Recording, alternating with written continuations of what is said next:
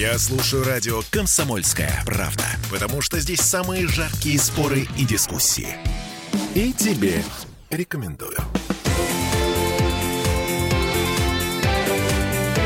Картина недели. А всем привет. Это Петербург, Петербургская студия радио «Комсомольская правда». Я Дмитрий Делинский. Я Ольга Маркина. Ректор гуманитарного университета профсоюзов Александр Записовский. Вместе с нами. Александр Сергеевич, здравствуйте. Здравствуйте. Ну что, в этом часе мы подводим некоторые информационные итоги уходящей недели. Главное, геополитическое событие, э, геополитические события даже во множественном числе, они происходили в Средней Азии, извините. Э, Самарканд, э, древний город, куда на этой неделе прилетел Путин, Си Цзиньпинь, и лидеры других стран Шанхайской организации сотрудничества. Давайте, давай. Вместо похорон британской королевы Путин туда полетел. Для начала хотелось бы все-таки разобраться. Я, например, к сожалению, к стыду своему впервые услышала эту аббревиатуру ШОС. То есть 20 лет вы этого не слышали? А, понимаете, как-то вот настолько это, как мне казалось, нас не касается. А вот теперь я так понимаю, что, ну, это наше все. А, это, в общем-то, не то чтобы наше все, но это мировая тенденция перемещения центра глобальной политики, конечно, в Азию. Я вам должен сказать, что это назревало даже не с момента распада Советского Союза и не с момента, как э, Владимир Владимирович Путин возглавил нашу страну и решил придать ей я даже не знаю, вот как тут выбрать. Понимаете, нормальное место в мире, вот, чтобы э, Россия вернулась, и чтобы наша страна не испытывала унижения, чтобы о нее не вытирали ноги деятели Запада. Я скажу, что это все с Азии началось намного раньше. Существует ведь огромная мировая традиция вытеснения Запада, ну, когда Запад выгоняют из э, стран, которые раньше были колониальными. Вот это уже ведь не одна сотня лет это все продолжается продолжается. Здесь и независимость Индии, здесь и новый возврат Китая в большую мировую политику. Здесь вдруг оказывается, что страны Азии – это не только страны, сопоставимые там по численности населения Соединенными Штатами Америки, но это страны, которые хотят э, выстраивать свою собственную экономику, которые хотят обретать независимость. И я вам скажу, что мы вот это чувствуем практически, ну, последние лет 20 проведения международных лихачевских чтений, когда к нам ездят ученые из 56 стран мира, э, меня даже сначала удивляло, с какой ненавистью многие из них говорят о Западе. Ну, например, представители огромных общественных организаций и ученые Индии. Слушайте, но ненависть – это абсолютно неконструктивное чувство. Нельзя построить мир на ненависти. А кто сказал, что мир строится на ненависти? Но есть ненависть к вещам, э, которые являются неприемлемыми. Например, к фашизму, например, к угнетению угнетению собственного народа, например, к тому, что Запад подкупает лидеров в очень многих странах. Это нельзя принять. Люди, которые свою родину любят, они не принимают стиль ведения мировой политики современным Западом. Ну, вот 20 лет назад создали ШОС. Я напомню, э, кто там сначала объединился? Китай, Россия, Казахстан, Таджикистан, Киргизия, Узбекистан. Вот совсем немного времени прошло, и туда добавились Индия и Пакистан. А сейчас добавляется Иран туда же входит.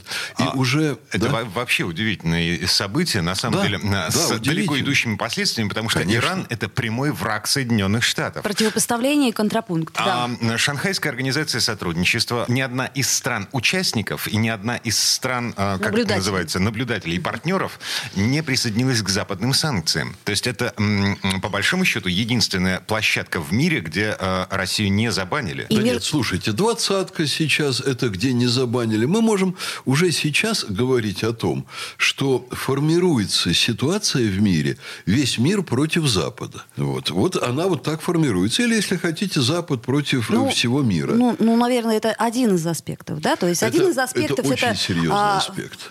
Пол мира против России. Второй аспект, это значит Запад против, да? Нет Соединенных мира Штатов. против России. Ну, Есть композиция, которую я бы назвал бы меньше 20 20% населения, страны, в которых меньше 20% населения проживают, они пытаются под э, мощнейшим давлением Соединенных Штатов выстраивать антироссийскую политику. Ну, если посчитать э, на земном шарике Европа плюс Соединенные Штаты, это уже довольно-таки приличный кусок Прилично, получается. но меньше 20% населения. Да, но при этом ШОС это тоже 41% населения, да? Я думаю, что сейчас уже будет побольше больше населения. Если Китай, Индию, допустим, Россию, Иран, Пакистан сложить, надо еще раз посчитать. Но дело не в этом. А дело в том, что существует огромное пространство международной жизни, в котором страны друг с другом спокойно общаются и перестают обращать внимание на Запад, даже если отбросить то, что очень многое в деятельности Запада неприемлемо. А, скажем, Соединенные Штаты, они ведут себя уже неадекватно просто. Ведь невозможно выпустить на Тайвань бабушку Пелоси, которая ведет себя как совершенно неадекватный субъект международной деятельности. Вот зачем это было им нужно, это представить себе невозможно. Они просто пытаются доказать Китаю, что у них есть величие Соединенные Штаты, а величие былое. И выпускают старушку, которая уже по оценкам э, зарубежных экспертов, наших экспертов, совсем не понимает, что она делает. Но не факт, что это была продуманная акция, честно а, говоря. Вы знаете, она уже выглядит как безумная акция. Не то чтобы как продуманная, а как безумная. И тут же вот сейчас американские деятели, высокопоставленные деятели, имеющие право формулировать позиции по внешней политике, заявляют, Китай не должен там то-то и то-то делать с Россией, он должен быть врагом России, он должен демонстрировать, что Россия неприемлема. Да Китай их уже не то чтобы не слышит, а он с удовольствием делает все, что неприятно Соединенным Штатам. А, прикольно. Товарооборот между Россией и Китаем а, с начала этого года упал. Товарооборот между а, Китаем и Соединенными Штатами с начала этого года вырос. Вы знаете, что, что у нас слова. целым рядом стран Запада он сильно-сильно вырос. Это не означает, что есть в этом деле гармония. Вот. Более того, э, надо внимательно смотреть, кто и как делал вот эти подсчеты, о которых вы говорите, Дмитрий, потому как э, есть другие подсчеты, по которым товарооборот с Китаем, с Индией, там и еще с целым рядом стран он непрерывно растет. С Индией, да, с Китаем упал. Ну, правда. что уж тут... Ладно, так Я еще раз говорю, как посчитать? Си Цзиньпинь впервые за два года выехал из Китая. Это значит, что все-таки этот ШОС, он очень значимый на данный момент времени. Угу. Путин встретился с председателем КНР и заявил, что попытки создать однополярный мир приняли уродливые очертания. Подобный сценарий является неприемлемым для большинства стран. А, конец цитаты. Отлично. У нас есть цель строительства многополярного мира. Окей, принимаем. Пока это выглядит так. Специальная военная операция на Украине. Обстрелы приграничных районов Армении со стороны Азербайджана. А, сотни жертв. Стрельба по всей границе Таджикистана и Киргизии. Причем все четыре страны являются членами, нет, не членами, партнерами э, ШОС и членами ОДКБ. Я сказала бы странными-наблюдателями ШОС. Ну ладно, да, неважно. Значит, это только те места, в которых люди гибнут рядом с нами. Россия в этой конструкции, конструкции многополярного мира, по идее, должна быть одним из столпов охраняющих мир и благополучие. И нужно каким-то образом гарантировать мир в сопредельных государствах рядом с нашими границами. А Кремль как кот... Ребята, давайте жить дружно. Вы знаете, Дмитрий, э, конечно, Кремль это говорит публично, а какие разговоры идут за кулисами и что делается по охране этого самого мира, мы не знаем. А хотелось бы, чтобы мы знали, мне, Александр мне, Сергеевич. Мне бы не хотелось. Мне бы очень хотелось, чтобы у нас наконец была внятная, прозрачная э, информационная политика, а чтобы я понимала, этого, что происходит. А мне бы этого совершенно не хотелось, потому что у потому нас что есть что? враги, эти враги находятся понятно где,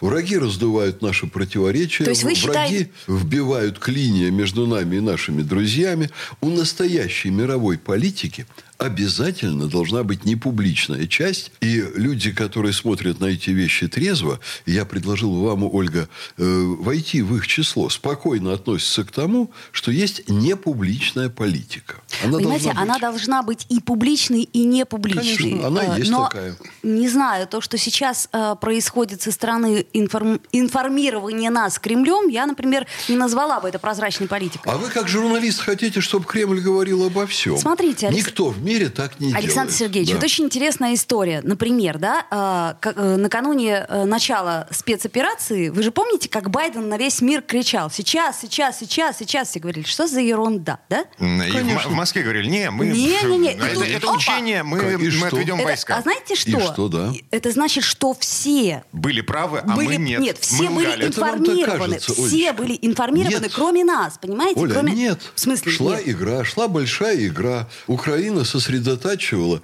на границе и с Россией, и с ЛНР, ДНР огромные силы. Э, уже собирались западные журналисты. В Мариуполе их сидело больше 200. И э, было известно в России достаточно хорошо. Мне это, например, было известно. И я разговаривал с дипломатами, и не только с дипломатами.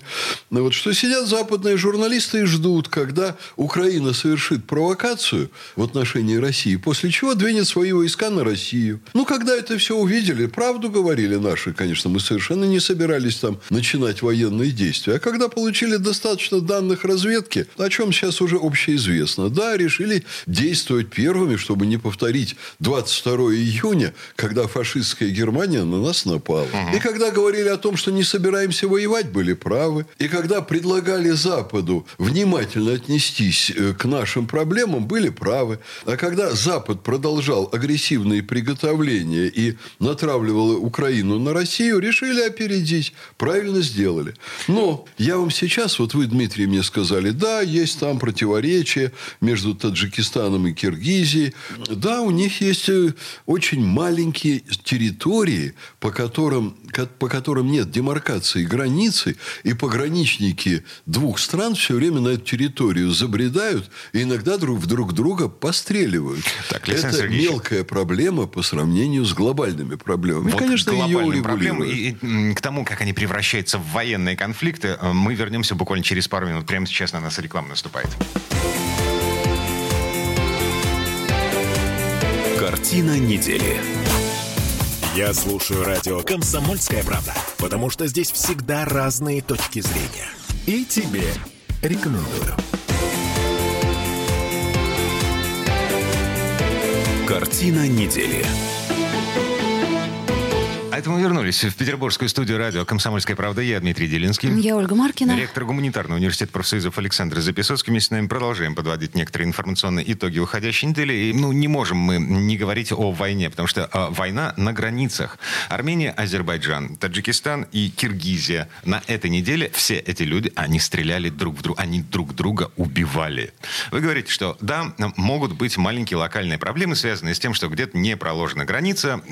Именно Про- так. Проблема надо, серьезнее и глобальнее. И да? не надо это раздувать. Еще мы в России будем это раздувать. Что там чьи-то пограничники на одной из застав стреляли в других пограничников на другой заставе. А я вам скажу о вещах несколько более крупных, которые, вот, Дмитрий, почему-то вы не акцентируете.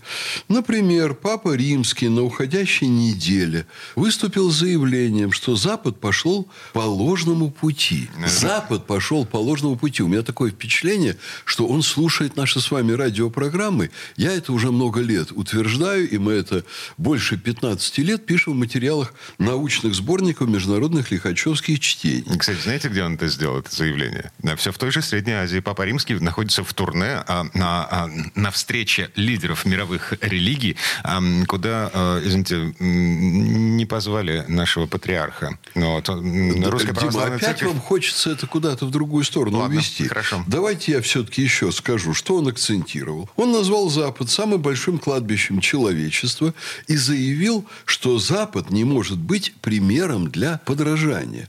Вот вы мне скажите, что на самом деле для нас принципиально важнее и масштабнее мелкие стычки на границах Таджикистана и Киргизии или вот такое откровенное прямое высказывание главы э, католического мира о пути Запада? Вот что принципиально подождите, а в данном случае нам вообще в принципе какая разница, что сказал Папа Римский? Он также и сказал, что морально допустимы поставки оружия Украине. Ну, к примеру, да? А... Это странно немножко от прилата церкви. Да и Поэтому... однополые браки, в общем-то, тоже Я не, не очень понимаю, почему есть... мы должны каким-то образом э, даже учитывать его мнение. Я, например, против однополых браков. Я не понимаю, почему церковь может э, позволить Я их. тоже. Я не буду Поэтому сейчас тогда почему тотально вы... критиковать так, Папу Римского. Так, У тогда... меня Нет, тоже много оснований. Я к чему говорю? Но, Тогда почему мы э, но, это мнение можем вообще хоть как-то рассматривать? Я хочу вам сказать, что это одно из объяснений дальнейшего сплочения стран ШОС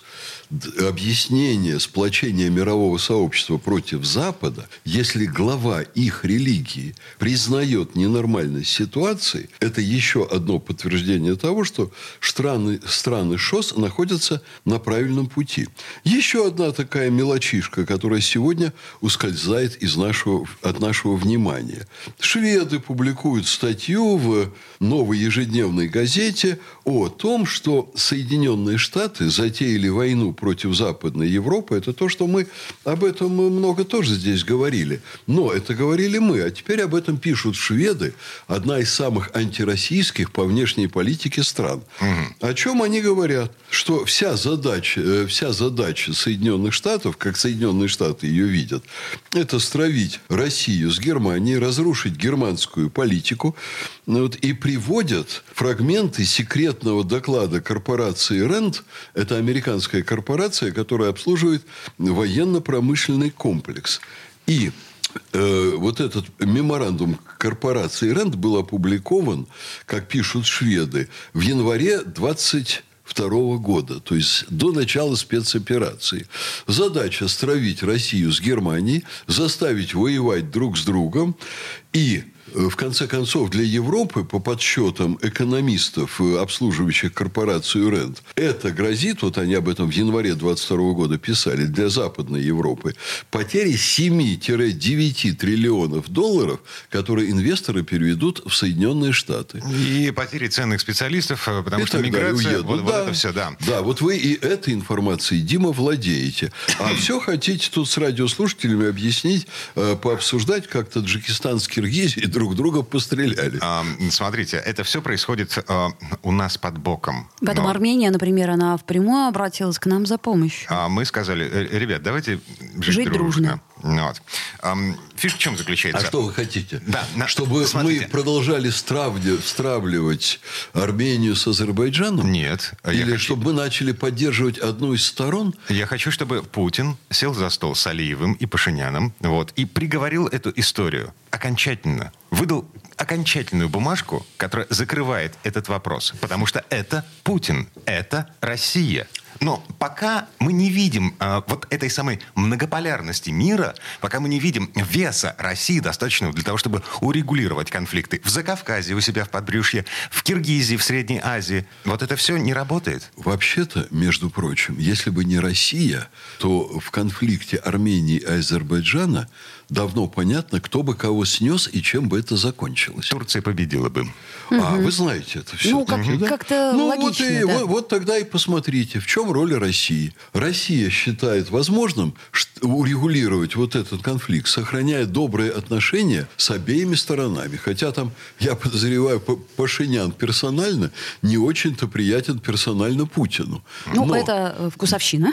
Конечно. Но, безусловно, вкусовщина, на самом деле, Пашинян замечательный парень, который проводит очень мудрую, тонкую политику. Нет, я просто имею в виду, что это предположение ваше всего. Э, Мое, безусловно, а, предположение, да. Ну, тут, да, есть нюанс, э, Дмитрий. Этот конфликт вечен, так же, как э, Израиль-палестинский. Вы знаете, что мне, мне тоже это пришло в голову, что это конфликт, который не может быть, по крайней мере, урегулирован за пять минут. Даже царь Соломон его не сможет Но сразу я, я, я не разделяю ваш скепсис. Я считаю, что многое там, вот, то, что являлось бы самым худшим развитием событий, удалось предотвратить, и удалось предотвратить как раз России. Хотя это чрезвычайно непросто, потому как э, Россия действительно заинтересована там в мире, но надо еще подумать, о чем, в чем заинтересован такой мощный игрок, как Турция. Там есть, между прочим, еще рядом Иран. Я не хочу сказать, что Иран или Турция желают разжигать конфликт. Да я, я этого не заявлял. А, ну-ну. Да, вот. Но там много игроков. Обстановка очень сложная. И, Дмитрий, когда вы хотите, чтобы Путин посадил за стол, как детишек, представителей Армении и Азербайджана, надавал им то ли, простите, по попе, то ли по рукам, ну, я думаю, что вы сами не верите в такое, что такое возможно. Поэтому давайте говорить о реальностях. И давайте говорить о том, что идет очень сложный процесс, в котором Россия, безусловно, играет очень серьезную стабилизирующую роль. А, очень сложный процесс перестройки на мира Мироустройство меняется на наших с вами глазах. Вот а, тут и... абсолютно соглашусь с вами. Процесс переустройки мира очень сложный и требует выверенных, аккуратных шагов. И живут не все. Так, а смотрите, к вопросу выживания. Это в продолжение э, вот той новости, которую говорил Александр Записоцкий про э, доклад аналитического центра РЕНТ о том, что Соединенные Штаты затеяли весь этот замес для того, чтобы стравить э, Европу и... Западную Европу. Да, да, Западную Европу с Россией, чтобы в результате получить экономический профит. Потому что американская экономика в кризисе, нужны инвестиции, нужны люди, мозги. А если в Европе будет война, то все это плавный перечет в Соединенные Штаты. Смотрите, какая еще новость пришла. А, помните, а, Штаты обещали залить весь мир сланцевым газом. Сланцевым да. газом да. Залить газом весь мир они обещали. Ну, в хорошем смысле. Значит, на, Не этой, знаю. на этой неделе Соединенные Штаты объявили Евросоюзу... Живите, что газ кончился. Да, живите, ребята, на своей. Этой зимой мы вам газом сланцевым помочь не сможем. Может быть, когда-нибудь потом, но это не точно. Угу. Ну, как бы, эм, что получается, Европа осталась один на один... Э, И печенье с, не дали. С, с генералом Морозом. А, я думаю, что э, на Западе, в Западной Европе, есть два типа высказываний. Один тип – это у нас будет катастрофа, другой тип – мы прорвемся – из России звучат оценки примерно такие, что э, доведенный до беды народ, он сметет там нынешних э, представителей политической элиты, которые безоглядно работают в пользу Соединенных Штатов, а не в пользу своих стран. Александр да, массовые Сергеевич, протесты уже начались. А, а вам не кажется, что это такая же а, байка для нас, да, а, как и то, что, например, а, раньше говорили, да Украина сама развалится, да там нет ничего, да это не государство, да оно не будет сопротивляться. Вам не кажется, что это, э, как сказать, иллюзия, которую мы зачем-то поддерживаем внутри своей головы? Я думаю, что истина, она где-то посредине. Но если вы познакомитесь со счетами, которые приходят к западноевропейцам, вы поймете, а я с ними знаком, вы поймете, что вот так просто это все для нынешнего руководства стран, входящих в НАТО, и и в Соединенных Штатах, кстати, и в Западной Европе так просто не пойдет, не пройдет. Давайте мы дождемся э, вот этих полувыборов э, в американские властные органы, которые пройдут в ноябре, и посмотрим. А после этого, я думаю, что будут очень серьезные события в Западной Европе. Дед Мороз действительно постучится к ним в окна, и не только в окна, он залезет и к ним в постели. Уже сейчас счета безумные приходят на очень многое. Выросли цены на продукты, выросли очень сильно цены на товары первой необходимости. Будут ли это там терпеть люди? И до какой степени? И до какой степени удастся сваливать все эти глупости на Россию? Мы сегодня не знаем. Но глобально – глобально. Запад под руководством Соединенных Штатов, на мой взгляд, движется к своему краху. Александр Записовский, ректор гуманитарного университета профсоюзов. Мы вернемся буквально через пару минут. Картина недели.